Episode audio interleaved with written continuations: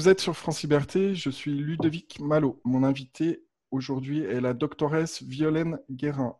Violaine, vous êtes médecin, endocrinologue et gynécologue médical. Votre domaine de recherche fondamentale et clinique sont les maladies thyroïdiennes auto-immunes. Vous êtes aussi fondatrice de l'ONG Stop aux violences sexuelles.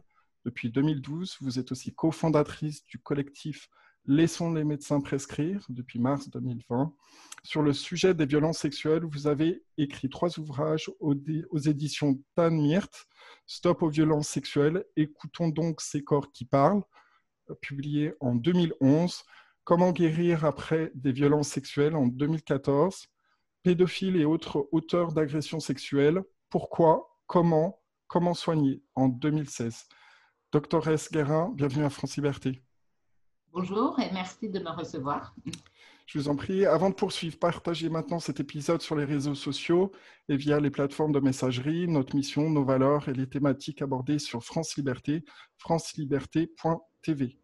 Aujourd'hui, on va aborder cinq thématiques, principalement la crise sanitaire du Covid-19, le professeur Raoult, l'azithromycine et l'hydroxychloroquine, la liberté de prescription, les mesures de distanciation, le port du masque, le rôle de l'OMS, la fondation Bill et Melinda Gates, les suicides, les dépressions, la déscolarisation induite par les mesures gouvernementales.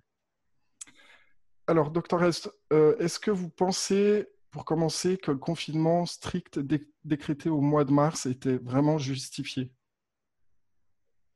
Alors, c'était une euh, stratégie qui a été choisie par plusieurs États. On a euh, aujourd'hui d'autres États qui, n'avaient pas fait le pari du confinement. Et on voit aujourd'hui que euh, finalement, il n'y a pas de différence majeure entre les États qui ont confiné et les États qui n'ont pas confiné. Donc, si on se place du point de vue déjà sociétal, on va s'apercevoir que les États qui ont confiné vont avoir énormément de problématiques économiques, et euh, sociale. Et euh, sur le plan médical, bien entendu, la stratégie euh, sous-jacente de ne pas confiner, son objectif, c'était de favoriser une immunité collective qui, dans les mois à venir, va être extrêmement importante. Donc, ça sera bien sûr intéressant de regarder sur la durée ce qui se passe en termes de mortalité en particulier, ça va être très intéressant au mois de décembre de regarder euh, les statistiques lissées sur l'année, puisque la tendance à l'heure actuelle est de réaliser que probablement qu'il n'y aura pas eu plus de décès en 2020 euh, liés en particulier à, cette pandémie, puisque on s'aperçoit pour ce qui est en tout cas des pays européens comme la France ou la Suisse, qu'il y a eu ce pic épidémique en mars-avril avec un, surnombre de décès. Mais si on compare par exemple avec 2017 où il y avait une épidémie de grippe extrêmement importante, euh, avec cette fois-ci un pic de surmortalité en janvier, on va s'apercevoir à la fin de l'année euh, qu'on n'aura pas eu plus de décès au final. Et par rapport à la Suède, qui euh, n'a pour ainsi dire pas confiné, qu'est-ce que vous en pensez euh? Il y a des gens qui disent qu'il y a passablement de morts qui auraient pu, être évitées en France euh, par rapport aux mesures qui ont été prises, et, etc., en laissant les gens chez eux sans qu'ils aient la possibilité d'avoir un traitement. Ce que, on, va en parler tout à l'heure du, du, professeur Raoult, mais ce qui a été souvent ressorti, c'est que on a, euh, on a accusé le gouvernement de ne pas euh, euh, avoir laissé les médecins prescrire, leur laisser faire leur travail finalement, et que ça a pu occasionner des, morts supplémentaires. Écoutez, la Suède aujourd'hui est dans la vie, hein, puisque les gens voilà, vivent tout à fait normalement. Donc ça, c'est quelque chose de, fondamental. Si on compare les taux de mortalité, ils sont à peu près comparables euh, avec les différents pays européens qui n'ont pas traité euh, par, euh, de façon précoce par l'hydroxychloroquine et l'azithromycine. Donc la Suède a à peu près des taux comparables, par exemple, à la France, à l'Espagne et à d'autres pays. Et ce qui est important, c'est que, en revanche, la, suite des événements n'est pas du tout identique. Parlons de la suite. Qu'est-ce que vous pensez? Donc, il y a eu les événements au mois de mars. Rapidement, il y a eu des attaques répétées euh, et des intimidations euh, faites au professeur Didier Raoult, qui est le plus grand infoxiologue au, monde, on va dire, qui est un des plus grands spécialistes. Comment vous expliquez ces, attaques euh, répétées de ce professeur qui est pourtant reconnu comme l'un des plus grands spécialistes Écoutez, ça a été une surprise, en tout cas, euh, puisque moi, j'ai un background aussi de chercheuse. Donc, euh, euh, surprise de voir des, attaques de la sorte, ce qui est quasiment une grande première quand même au niveau scientifique, avec des, choses très, très surréalistes concernant les publications scientifiques qui se sont passées. j'ai moi-même, avec certains médecins, euh, publié une étude sur euh, euh, les résultats des prescriptions d'azithromycine seule ou d'azithromycine plus hydroxychloroquine dans une étude parue dans un journal asiatique. Nous avons été menacés avant publication. Nous avons ensuite eu tout un, comment dire, un, barouf sur, sur, euh, sur, cette publication une fois qu'elle est sortie, avec euh, beaucoup de décrédibilisation euh, et de, de, fausses informations qui ont été données par, par différents groupes. Et je dois dire que, bon, moi j'ai 60 ans, hein, donc j'ai un petit peu d'expérience en médecine, et c'est la première fois que, que, ce genre de choses arrive alors que j'ai beaucoup publié dans le passé. Et, voilà, si on a euh, des commentaires à faire sur une publication, on peut être d'accord, pas d'accord, on échange, on communique, mais il ne se passe jamais euh, des choses aussi violentes que ce qui s'est passé pendant cette, euh, ces, mois de, où M. Raoult et son équipe ont également publié, mais il n'y a pas que M. Raoult et son équipe, hein. il y a, a bon, le professeur Perron pour, ce qui est de la France et nous-mêmes. Euh, mais dans le monde, il y a eu euh, des attaques euh, sur, sur, toutes ces publications, en fait. Et maintenant que les médecins du monde entier communiquent ensemble, on se rend bien compte qu'il y a des choses anormales. Il y a des choses anormales avec des gens qui ont des conflits d'intérêts. Tout le monde a entendu parler de, de ces publications aussi du Lancet Gate ou dans d'autres grands journaux qui normalement n'auraient jamais dû arriver. Le gouvernement semble appliquer à la lettre les conseils du comité euh, scientifique. Problème, euh, ce comité n'a pas grand-chose de scientifique apparemment, selon le professeur Raoult. Pire, plusieurs d'entre eux ont des conflits d'intérêts avec l'industrie pharmaceutique. À votre avis, qu'est-ce que les Français peuvent faire pour remettre en cause la crédibilité et la légitimité de ce comité? Eh bien, normalement, euh, toute personne qui a des conflits d'intérêts, euh, soit ne doit pas siéger dans une commission, dans une telle commission, soit euh, ne doit pas être invité au vote dès lors qu'il y a des décisions à prendre. Et là, clairement, ce ne sont que des journalistes qui ont révélé, ou des, des personnes privées qui ont révélé les conflits d'intérêts. Ils n'avaient pas du tout été énoncés à la base. Donc ça, c'est très anormal. Ensuite, au niveau de la constitution euh, du conseil scientifique, on est dans une situation, on était dans une situation d'urgence avec une pandémie qui arrivait, avec beaucoup de méconnaissances. Et ça a été très étonnant pour moi de, d'inviter dans un comité scientifique comme cela d'urgence euh, des euh, associations, des sociologues, euh, des gens du monde extramédical, en fait. Hein, donc qui n'ont pas l'expérience de la pratique, en fait. Qui n'ont pas l'expérience de la pratique. Et puis même parmi les médecins qui sont dans ce comité, eh bien, je pense qu'il y en a très peu qui ont une vraie expérience de ce type d'épidémie. Alors justement, Qu'est-ce que vous pouvez nous dire par rapport à la liberté euh, de, prescription des médecins? Parce que c'est sur un sujet qui vous tient à cœur. Et euh, qu'est-ce que vous pensez de, de, la situation en fait? Parce que je vais vous en parler tout à l'heure, mais euh, il y a beaucoup de médecins qui ont reçu une lettre de, de l'ordre des médecins pour les mettre en garde, avec des menaces cachées sur les conséquences qu'il pourrait y avoir. C'est quand même incroyable qu'il y ait ce genre de choses qui se passent. Comment, comment, qu'est-ce que vous pensez de ça?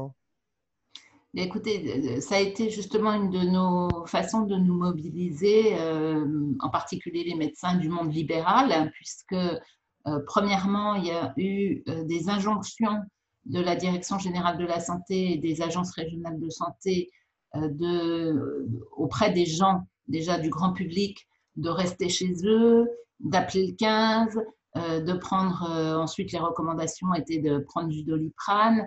tout cela, c'était déjà une première étape tout à fait anormale, de modifier les, circuits habituels, puisque normalement, un patient a un médecin traitant, référent, qui le connaît, qui connaît son dossier, qui connaît les, les médicaments éventuellement qu'il prend, les pathologies qu'il a. Donc, c'est vraiment la personne la plus à même de, bien soigner ou orienter si nécessaire.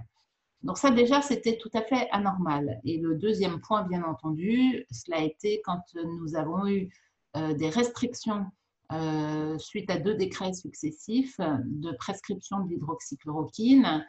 Euh, donc ça, c'était une atteinte à la liberté de prescription des médecins, ce qui était une première en France depuis la nuit des temps. Et puis, on peut même dire que euh, dans un troisième temps, euh, comme la, Direction générale de la santé a préempté l'azithromycine pour les circuits hospitaliers, on a même eu par moment des ruptures euh, de cet antibiotique qui était tout à fait important en médecine de vie. Donc, ces choses sont tout à fait anormales. Et bien entendu, c'est pour cela que nous avons créé le collectif Laissons les médecins prescrire. Et au-delà de ça, que nous avons essayé de comprendre tout ce qu'il se passait, euh, quelles étaient les raisons de, toutes ces anomalies. Et ce qui était extrêmement surprenant également, c'était euh, un peu l'uniformité qu'il y avait d'attitude de, de la majorité des pays occidentaux. Et par rapport à ce collectif, est-ce que vous pouvez nous expliquer un petit peu euh, à la base comment, comment vous avez décidé de mettre ça en place, comment il fonctionne, qui, quelles sont les personnes qui vous entourent et quels sont vos objectifs? Alors, nous avons été euh, sept co-créateurs de, euh, de ce collectif. des gens qui, voilà, qui, des médecins qui, qui, se connaissaient déjà quand même dans l'ensemble. Et on s'est tout simplement appelé en mois de mars euh, pour, échanger, pour se dire euh, qu'est-ce qui se passe, comment tu, tu, interprètes ce qui est en train de se passer, etc. Et euh, entre autres également, j'avais contacté la députée médecin, le docteur Martine Bonner, avec qui j'avais travaillé sur le sujet des violences sexuelles. Et je voulais l'alerter, ainsi que d'autres médecins, députés et sénateurs, que j'ai tous appelés euh, ou à qui j'ai envoyé des messages d'alerte pour leur dire euh, que se passe-t-il, il faut que vous agissiez euh, et fassiez euh, changer et annuler ces décrets interdisant la liberté de prescription. Donc, il n'y a que, que Madame Vonner qui a répondu, et puis le sénateur Alain Houpert hein, qui, qui, a également voilà, bougé, essayé de bouger les choses sur le sujet. Donc déjà, ça aussi, c'était quand même assez surprenant que, nos propres confrères et consorts parlementaires bougent très peu. Et puis, euh, nous avons été également euh, très désarçonnés par le fait que nous avions beaucoup de médecins généralistes qui étaient malades euh, du Covid, qui ont dû être arrêtés, certains ont été hospitalisés. Et donc, nous avions voulu mettre en place une étude prospective pour des médecins généralistes ou des médecins euh, même spécialistes infectés par le Covid qui avaient le souhait d'être traités par le protocole préconisé par M. Raoult. Parce qu'en fait, nous voulions nous faire aussi notre propre idée sur ce traitement, puisque à ce stade, c'était des publications euh, euh, de petite envergure, mais bien entendu, connaissant la notoriété de M. Raoult en virologie, nous nous sommes dit, euh, voilà, s'il y a des alertes sur potentiellement un intérêt euh, de ces molécules en synergie, il faut que, n'ayant rien d'autre, il faut, les, il faut tester. Et c'était simple, en fait, d'avoir des médecins volontaires pour tester ce type de protocole. Ça veut dire que les médecins sont quand même en capacité de faire un choix euh, de consentement éclairé à ce type de protocole, en connaissant parfaitement les deux molécules et en sachant en plus s'auto-surveiller. Et cela, ça a été euh, interdit par la Direction générale de la santé.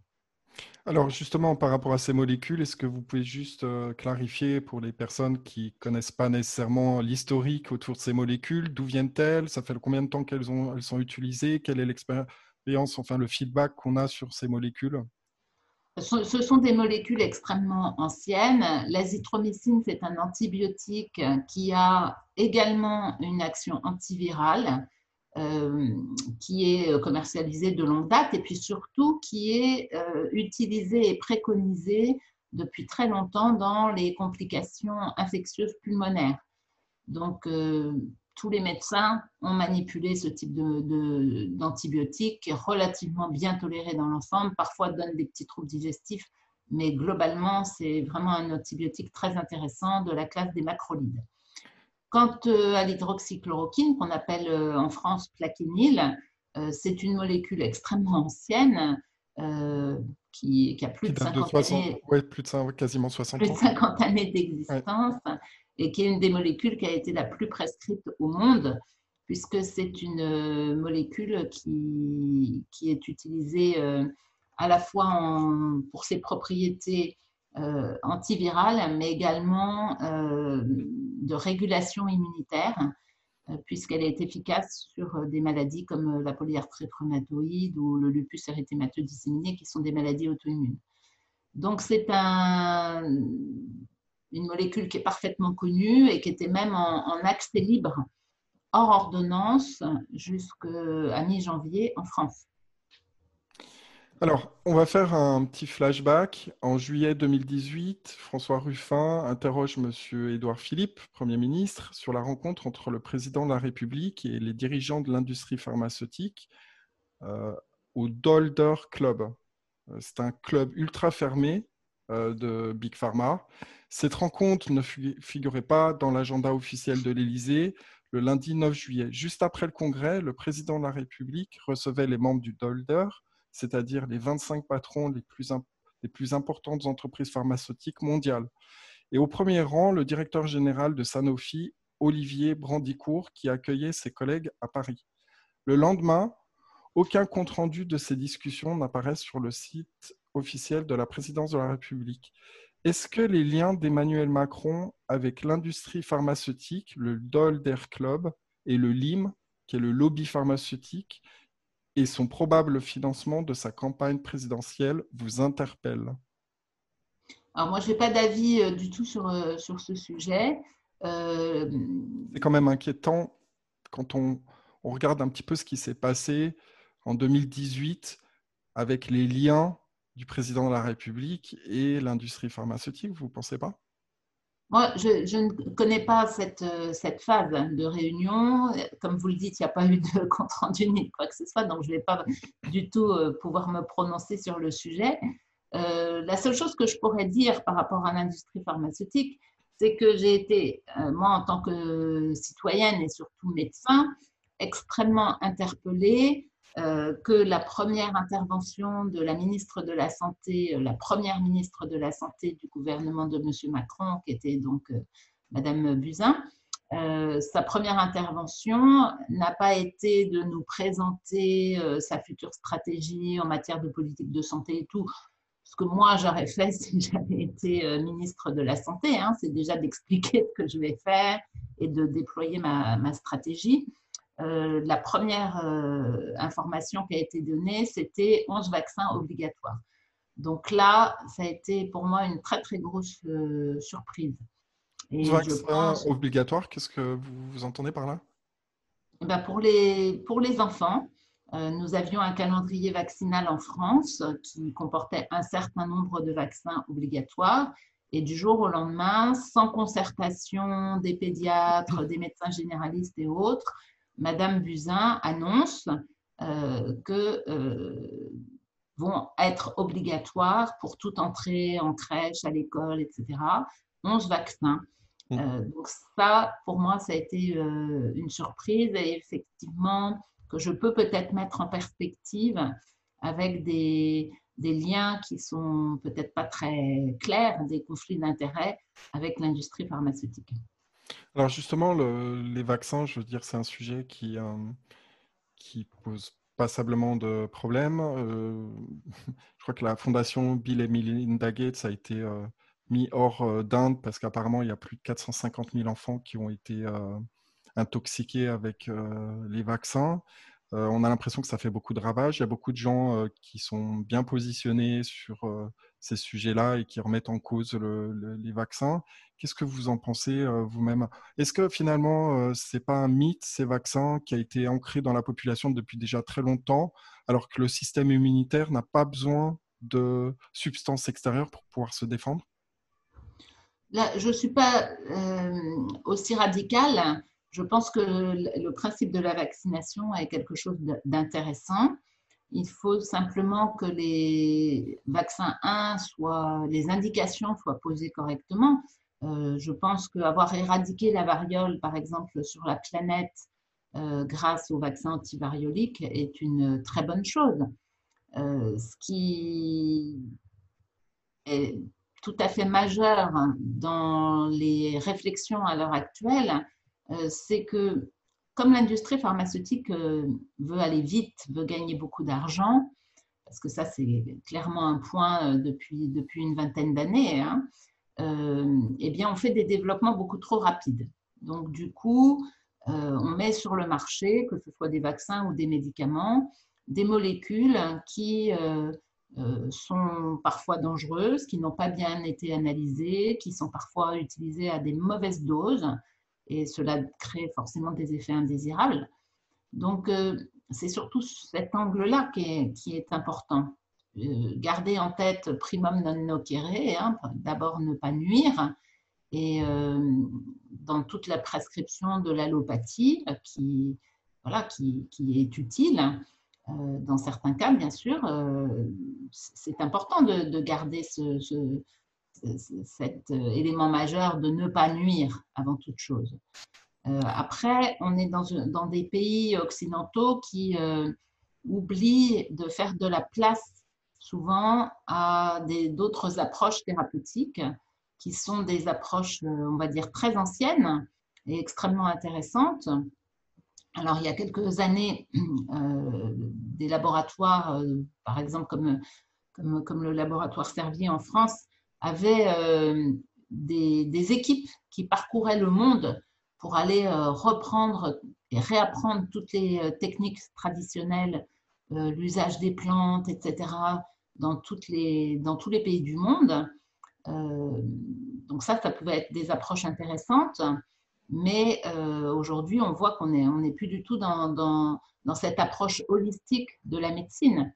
Et, ça, c'est bien dommage parce qu'en fait, il y a des techniques tout à fait intéressantes euh, euh, ou des plantes utilisées euh, dans, différents pays du monde qui peuvent être intéressantes.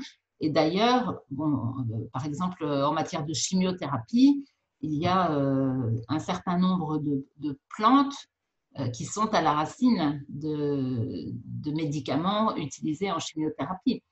Donc, voilà, prendre garder en tête toutes les expériences euh, des, médecins, euh, quelle que soit leur casquette, on va dire, euh, que ce soit la médecine occidentale, la médecine orientale et, de tous les guérisseurs de la planète, c'est ça qui est intéressant. C'est pouvoir fournir à, un patient ce qu'il y a de mieux pour lui. mais ça, ça n'intéresse pas nécessairement la pharma, sachant que il y a quand même euh, Bill Gates qui est au centre de, ce qui se passe. Euh, bon, il se pose comme le médecin du monde. Bon, ce monsieur n'est pas médecin du tout. Euh, il finance plus d'un tiers du budget de l'OMS, l'Organisation mondiale de la santé. Il y a un discours contradictoire, soit disant qu'on serait trop sur cette planète. Et on voit qu'il y a des efforts intenses qui sont faits pour vacciner les gens, notamment en Afrique, etc. Vous ne trouvez pas ça un petit peu étonnant? Là, là, vous mélangez beaucoup de choses. Hein. Faites attention.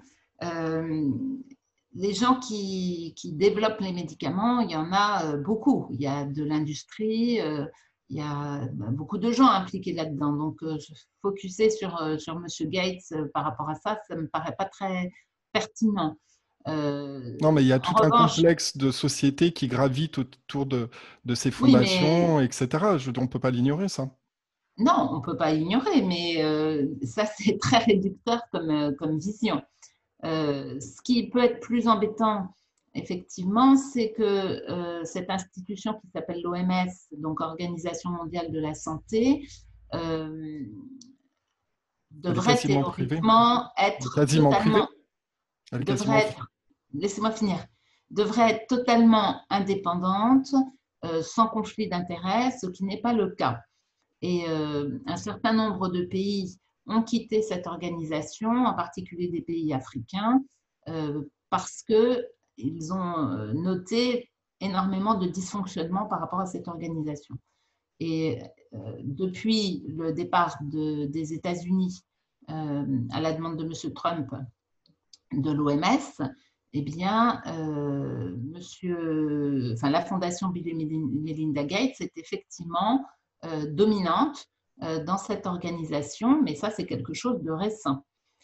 Ce qui est très fondamental à retenir, ce sont euh, les errances qu'il y a eu pendant la gestion de cette crise euh, de l'OMS avec des ordres, des contre-ordres et euh, des choses tout à fait inexactes dont on peut se demander si elles étaient voulues ou si c'était de l'incompétence des personnes qui prenaient la parole. J'ai moi-même été confrontée à une personne de, l'OMS sur un plateau de télévision euh, qui au mois de, mars euh, euh, disait que les gens n'allaient pas pas être en capacité de s'immuniser contre le Covid, etc.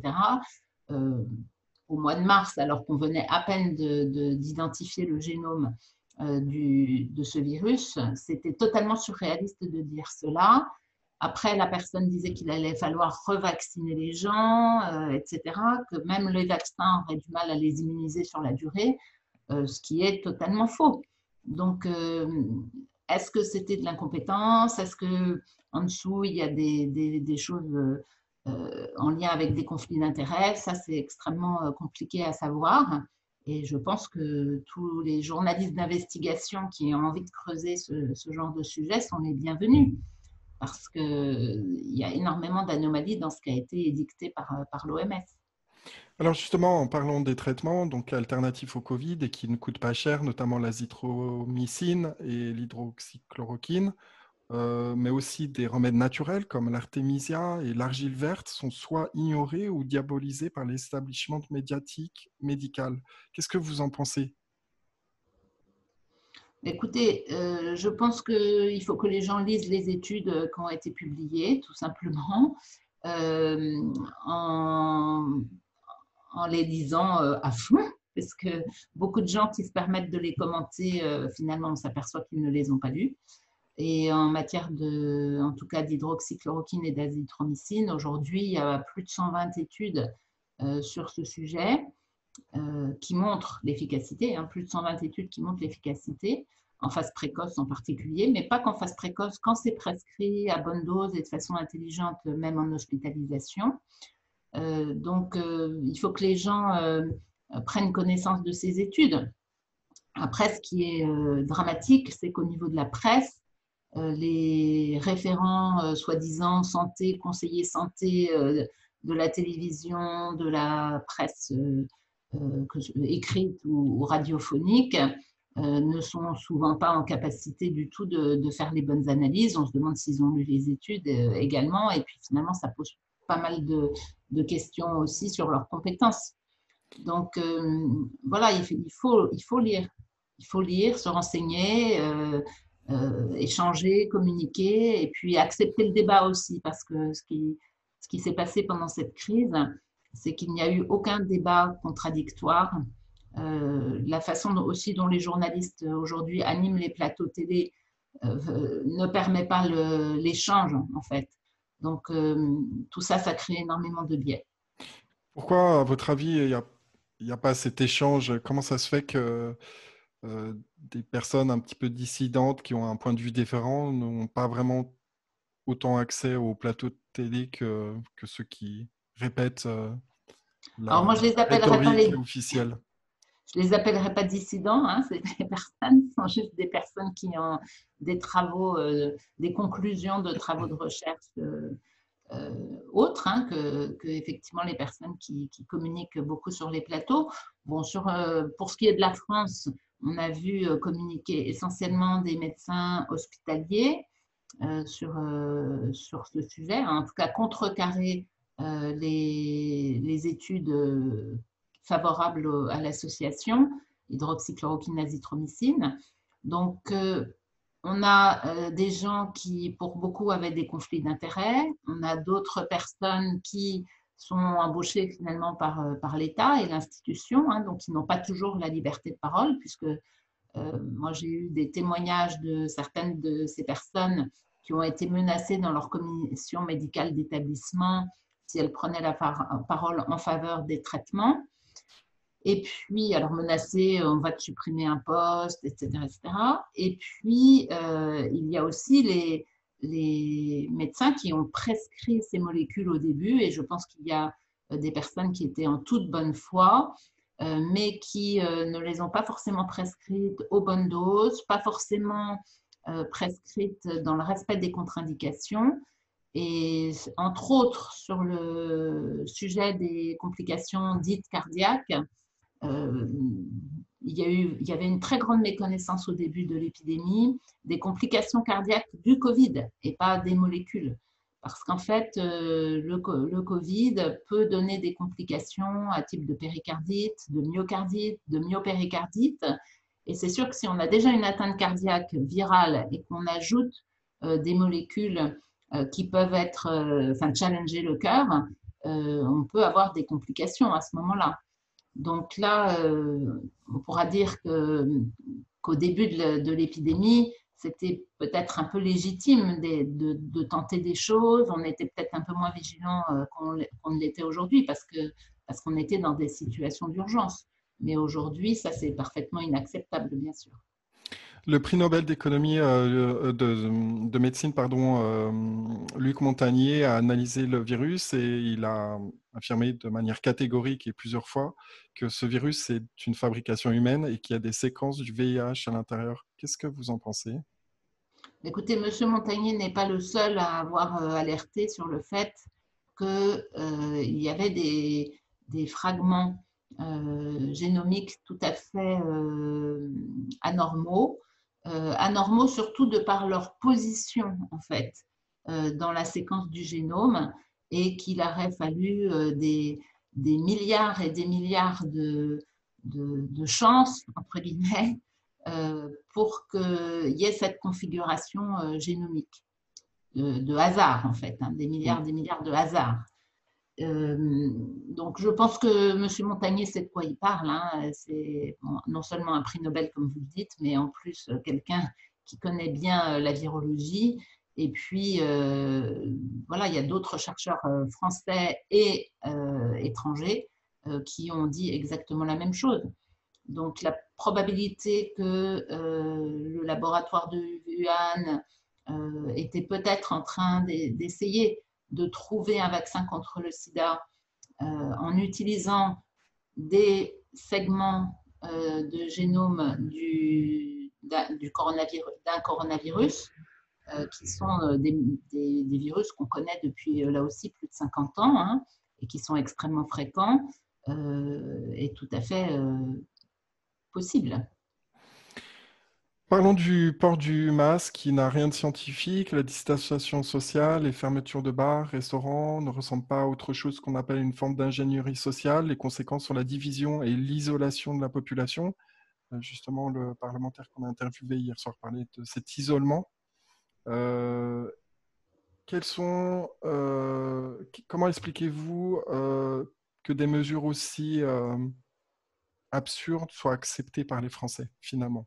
Parce que si on y regarde de plus près, on voit qu'il n'y a aucune euh, preuve scientifique, quelle que soit, ni médicale, que ce masque sert à quelque chose. Pourtant, il a des conséquences euh, importantes au niveau social, euh, au niveau de l'état psychique des Français. Alors, le, masque n'est pas inutile, bien sûr, tout le temps. Hein. Simplement, effectivement, il faut l'utiliser intelligemment. Bon, nous, dans le monde médical, nous l'utilisons bien entendu dans les blocs opératoires ou dans tous les gestes que l'on peut faire qui nécessitent une certaine asepsie. ça, c'est le premier point. En matière de maladies infectieuses, nous l'utilisons également quand nous sommes amenés à gérer des patients infectés et euh, les patients infectés eux-mêmes doivent être euh, protégés euh, et protéger des équipes soignantes avec un masque. Donc ça, c'est vraiment le cadre, on va dire, qui est, démontré et qui, est utile. Après, Aujourd'hui, dans ce qui se passe, il y a effectivement un manque de preuves sur le fait que mettre un, masque, comme on, le demande aujourd'hui aux, Français, aux Suisses, aux Italiens et, à, un certain nombre de populations, n'est pas, scientifiquement démontré. Et on a euh, justement en comparaison, par exemple, euh, bah, la population suédoise, la population du Dakota du Sud aux États-Unis, euh, qui ces deux populations n'ont jamais été obligées au port du masque. Donc, c'est...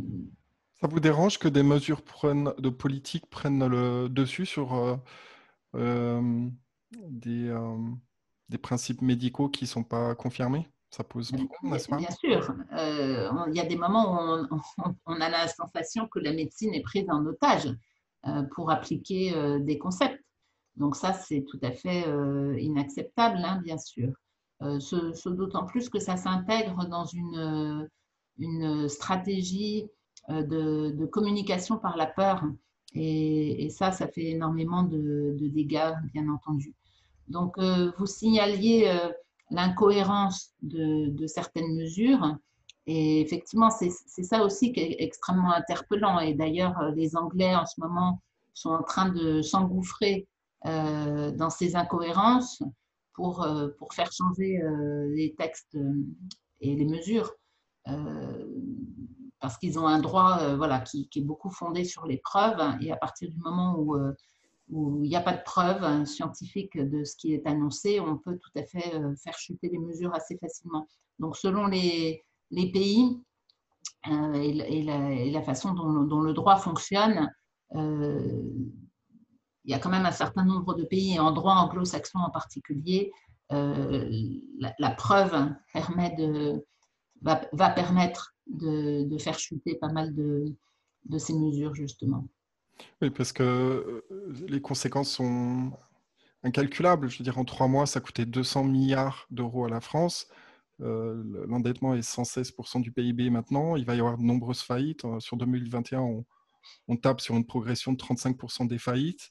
Mais ça a des conséquences très, très graves. Et comment se fait-il que des mesures politiques qui ne sont pas prouvées scientifiquement ni médicalement prennent le dessus sur le bien-être des Français, la liberté de commerce, la liberté de mouvement? C'est quand même grave ce qui se passe, vous ne pensez pas?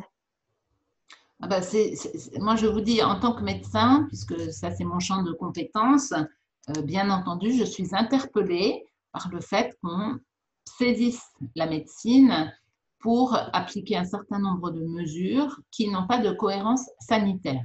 Voilà.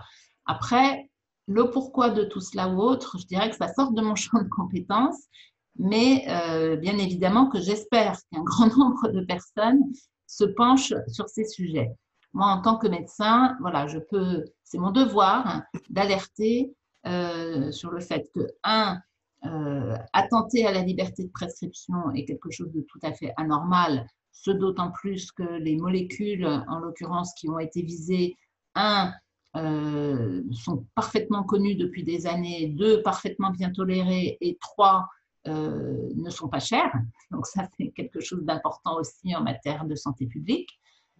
Et euh, à côté des traitements, les mesures qui sont prises, donc ce que j'ai déjà précisé tout à l'heure, à savoir modification des circuits de soins ça, c'est quelque chose de tout à fait anormal. Euh, un médecin traitant a été euh, désigné pour chaque personne. Donc, euh, chanter ce, circuit est tout à fait anormal. Et ensuite, donner des informations qui ne, sont plus cohérentes, ceci, je ne peux pas le cautionner. On a managé la crise, entre guillemets, pendant le mois de mars et le mois d'avril en donnant comme indicateur le nombre de décès.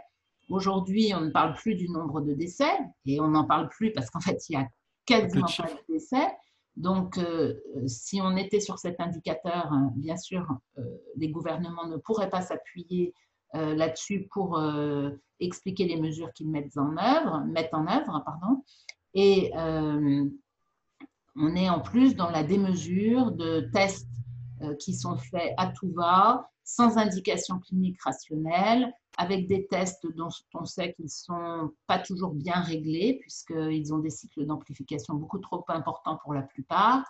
Les résultats euh, qui sont donnés ne mentionnent pas justement le nombre de cycles d'amplification et, on a énormément de tests qui sont euh, faux positifs, euh, comme l'a rappelé d'ailleurs monsieur le professeur Raoult, puisque Beaucoup de gens viennent faire contrôler des tests qu'ils ont fait en ville à l'IHU et pas forcément en ville à Marseille, hein, de partout, puisque euh, on sait très bien qu'énormément de gens prennent leur voiture et vont jusqu'à l'IHU pour, être diagnostiqués et voire traités.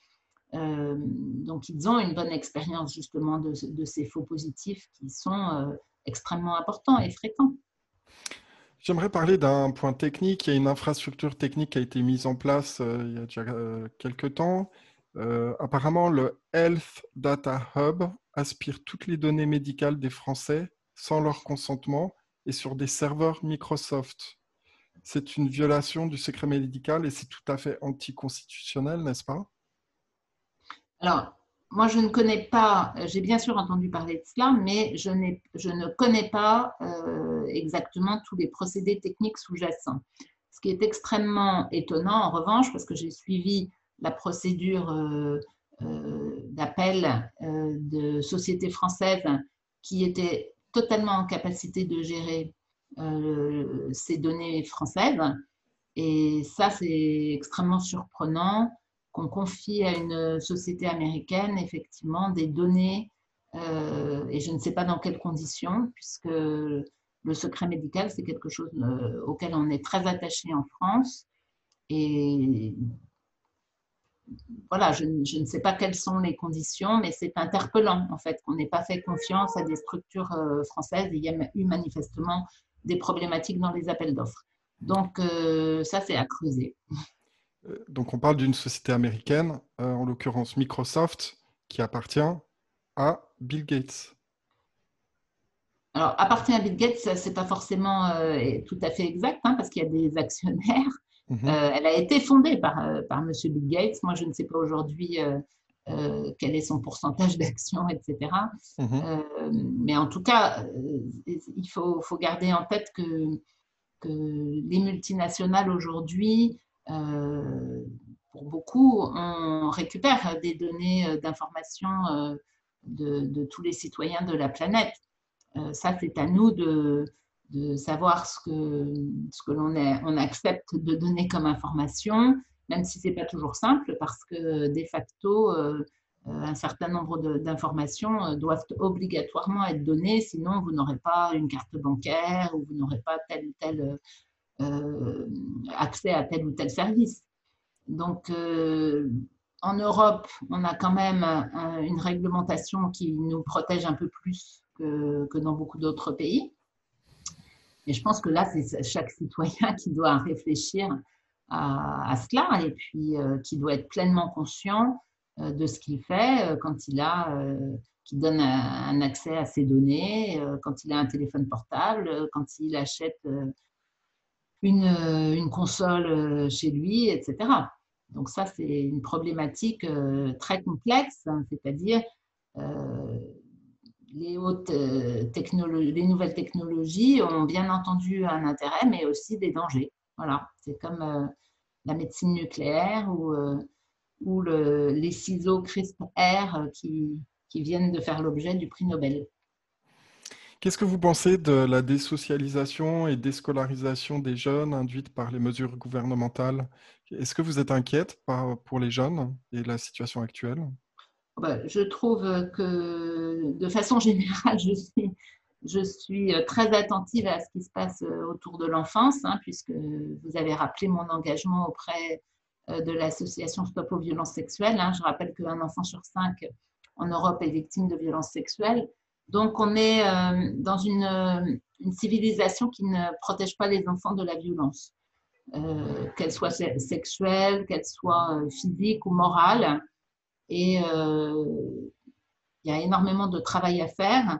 Et on voit que pendant cette épidémie, on n'a pas du tout pris soin des enfants.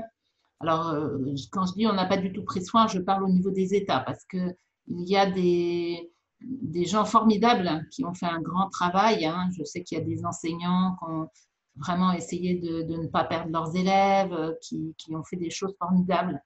Mais euh, dans l'ensemble, on n'a pas du tout été attentif à l'enfance. Aujourd'hui, euh, faire porter des masques, par exemple, aux enfants, c'est quelque chose de tout à fait anormal sur le plan sanitaire. En classe, les enfants doivent porter un masque en France? En France, à partir de l'âge de 11 ans, oui. Mm. Et, euh, Vous avez entendu parler de, cette... Euh, il y a un laboratoire qui a fait des analyses de masques, et, etc., sur, euh, en faisant en culture, etc. Et puis ils ont trouvé plein de champignons, des staphylocoques, des choses comme ça. Qu'est-ce que vous pensez de, ces masques finalement Bon, il y a déjà le côté respirer du dioxyde de carbone, plus les matériaux, les particules de la matière. ça en fait, vous ne pensez pas qu'il y, a des gens qui vont développer des, symptômes euh, par rapport au port de ce, masque? On, en voit hein, des complications en consultation, euh, des staphylococci de la face, euh, des, gens qui, qui, ont des asthmes et qui ont du mal à respirer, etc. donc ça, c'est clair. moi, toutes les semaines en consultation, je vois des gens qui, ont des problématiques par rapport à cela. mais surtout, ce qui est, par rapport à votre commentaire concernant les, enfin, les, bactéries euh, qui, qui, se trouvent au niveau des masques. Il faut être extrêmement lucide. Aujourd'hui, euh, parmi les citoyens qui portent les masques, il n'y en a quasiment pas un qui le manipule correctement, déjà, pas un qui l'utilise selon des recommandations, on va dire, d'infectiologie euh, correct, hein, puisque normalement les masques devraient être changés toutes les trois heures. Et euh, on voit comment les gens les mettent sur leurs bras, dans leurs sacs, les posent sur les tables, etc. Ça montre que les, citoyens, ils ont bien compris que qu'il y avait un problème dans, qui n'était pas un problème médical, parce que si c'était, euh, s'ils avaient la conscience que c'était vraiment un problème médical, il, porterait les masques correctement, il les nettoierait correctement, etc. Donc tout ça, ça engendre forcément euh, des anomalies. Et euh, tout comme un sac à main posé par terre va charrier beaucoup de virus, tout comme un ou bactéries, tout comme un téléphone qui n'est pas nettoyé régulièrement est un nid à microbes, eh bien les masques sont des nids à microbes, bien entendu, d'autant plus que la sphère orale est porteuse de, nombreux germes qui sont euh, en général, ça profite, hein. ça veut dire qu'ils ne sont pas méchants pour, euh, pour nous, ils sont même souvent plutôt utiles, mais euh, quand ils sont dans une bonne ambiance et pas quand ils reviennent sur un tissu ou sur la peau, quand ils doivent être sur les muqueuses, etc. Donc tout ça, ça montre bien entendu toute l'irrationalité de, de ce qui est en train de se passer. Est-ce que vous pensez que psychologiquement et dans, l'inconscient des gens, c'est une forme de muselage? Écoutez, c'est pas très normal de, vivre avec un masque. Hein. Euh, c'est euh, au niveau du, ne serait-ce que du visage. Hein. Euh, on voit très bien que, par exemple, les, petits bébés sont perturbés si ils ne reconnaissent pas le sourire. bon, les petits bébés souvent n'ont pas une vision encore totalement précise euh, en raison de la maturation neurologique de, des neurones. Mais voilà, modifier le, visage d'un parent, c'est pas quelque chose de, normal. Donc, je pense qu'avec le temps, toutes ces, choses seront évaluées et, et on, verra, on verra ce qu'il faut en penser sur le long terme. On approche à la fin de cet entretien. J'ai encore deux questions à vous poser, euh, Dr Esguerin. Êtes-vous inquiète de l'augmentation des dépressions et des suicides, comme Michel euh, Deboul, euh, psychiatre et professeur de médecine légale, euh, spécialiste du suicide, le mentionne? Bah, On est tous très inquiets, hein, les médecins de terrain, les médecins qui voyons des patients. moi, je vais vous dire, j'ouvre ma consultation à chaque fois sur ces problématiques euh, de morale. Euh, les gens qui viennent me voir sont censés venir me voir euh, essentiellement pour de l'endocrinologie. Et tout le monde pose sur la table déjà le confinement, les peurs, les gens qui n'ont pas pu être soignés parce qu'on les avait laissés chez eux. Il y a des personnes qui n'ont pas, qui sont mortes chez elles parce qu'on ne les a pas soignées.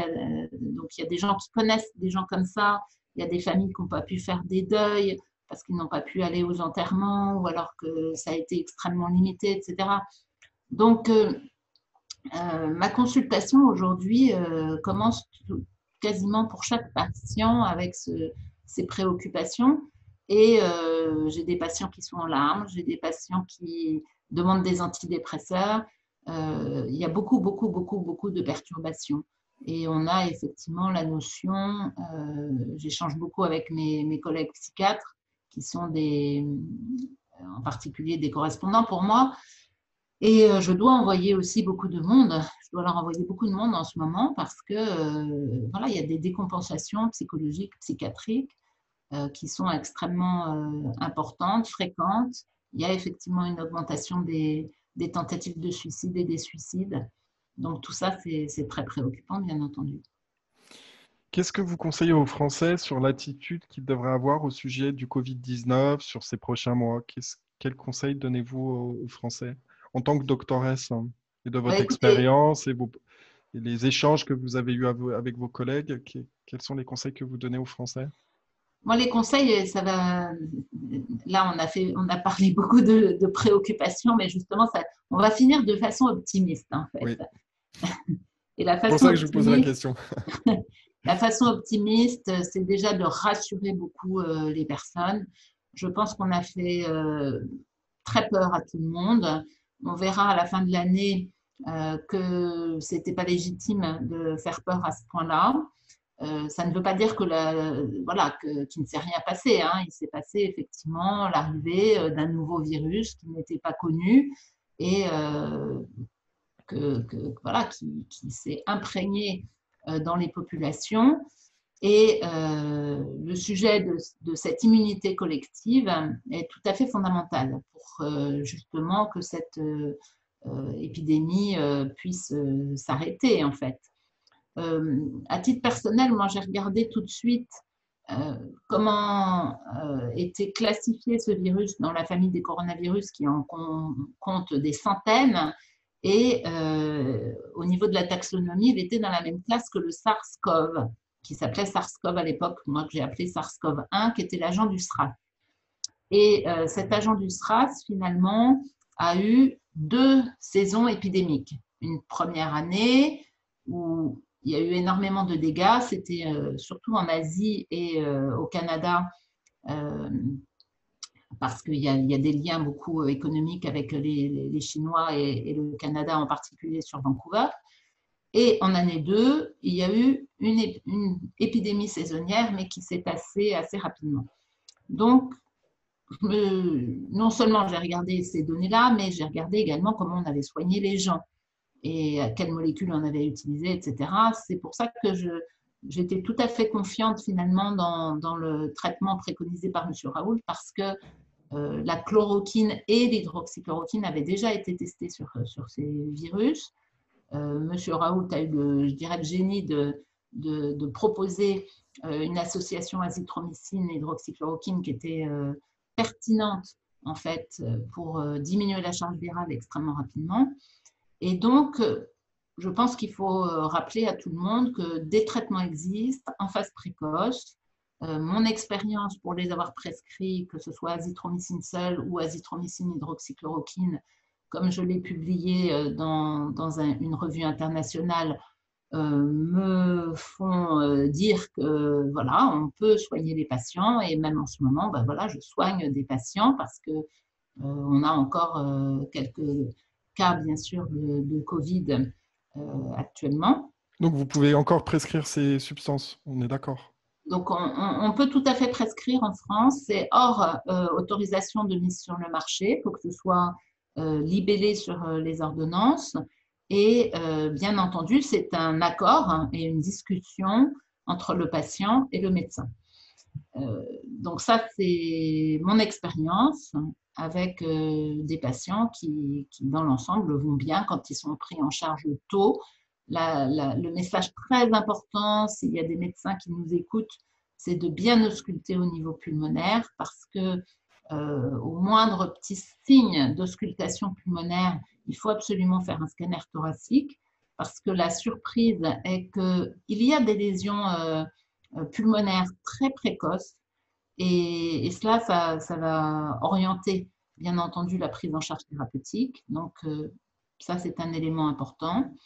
Et euh, je pense que nous allons tous faire face à, cette, euh, à ce nouveau virus. Il n'y a, pas de, a pas de raison qu'on n'y fasse pas face. Hein. L'histoire de l'humanité montre qu'on a eu des tas de, d'épidémies, on a eu l'émergence de nouvelles bactéries, de nouveaux virus, de nouveaux autres euh, pathogènes. Et avec le temps, bien entendu, on, on avance. Et je pense qu'en matière de Covid, on avance extrêmement rapidement.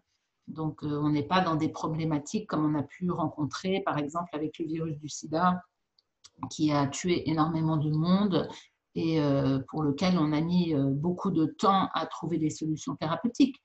Là, on est dans quelque chose de beaucoup plus simple. Et il faut juste que les scientifiques publient leurs données, qu'il y ait du débat et, et qu'on soigne, qu'on ait la vraie volonté de soigner les gens. Voilà. Donc vous, vous n'anticipez, euh, vous n'anticipez pas une deuxième vague? Le mot deuxième vague n'a pas de sens. Euh, ce que je vais expliquer, c'est qu'on est avec des virus dans des épidémies saisonnières. Et euh, on va, on est en train d'avoir une nouvelle épidémie saisonnière du Covid. en général, les épidémies saisonnières virales, elles commencent en semaine 40. La semaine 40, c'était la semaine dernière. Mm. Alors, en 2019, en semaine 40, on n'avait pas le virus. Sur, il n'était pas présent sur le continent européen. Donc, on n'a pas eu de début de cette épidémie saisonnière à ce moment-là. Officiellement, on l'a eu quand, à partir du mois de février, mais euh, je mettrai un bémol à cela parce que, euh, a priori en France, probablement qu'on a eu des premiers cas au mois de novembre et décembre euh, a été des cas importés chinois, en particulier sur la ville de Colmar. Et ça, c'est quelque chose qui est à creuser encore, mais euh, on a des alertes de radiologues en particulier euh, qui pensent que certaines personnes avaient déjà fait des atteintes de type Covid à ce moment-là. Et ça, ce serait tout à fait cohérent en fait. Donc aujourd'hui, moi, je ne parle pas de deuxième vague. Je, dis la probabilité qu'on ait une deuxième épidémie saisonnière, euh, comme ça s'est passé pour le SRAS, et ça, je, l'avais en tête depuis le début, après avoir repris toute la bibliographie euh, du SRAS, justement, euh, c'est quelque chose de, finalement assez normal. Et c'est d'autant plus normal qu'avec les confinements, on a empêché l'immunisation collective. Donc, c'est logique finalement. On a moins de gens immunisés qu'on aurait dû en avoir, sauf bah, dans les pays qui n'ont pas confiné, hein, comme la Suède. Mhm. La Suède, à mon avis, va, passer euh, à travers euh, la deuxième euh, épidémie saisonnière de façon extrêmement tranquille. D'accord. en tout cas, merci beaucoup, doctoresse Violaine Guérin, d'avoir participé à cette interview sur France Liberté. Euh, je rappelle que vous êtes médecin, endocrinologue et gynécologue euh, médical et que vous avez aussi euh, écrit trois ouvrages sur les violences sexuelles, dont j'ai mentionné au début de l'entretien. Donc, partagez maintenant cet épisode sur les réseaux sociaux et via les plateformes de messagerie. Notre mission, nos valeurs et les thématiques abordées sur France Liberté, franceliberté.tv. Merci beaucoup. Hein. Merci. Bonne soirée. Bonne soirée. Au revoir. We'll be right back.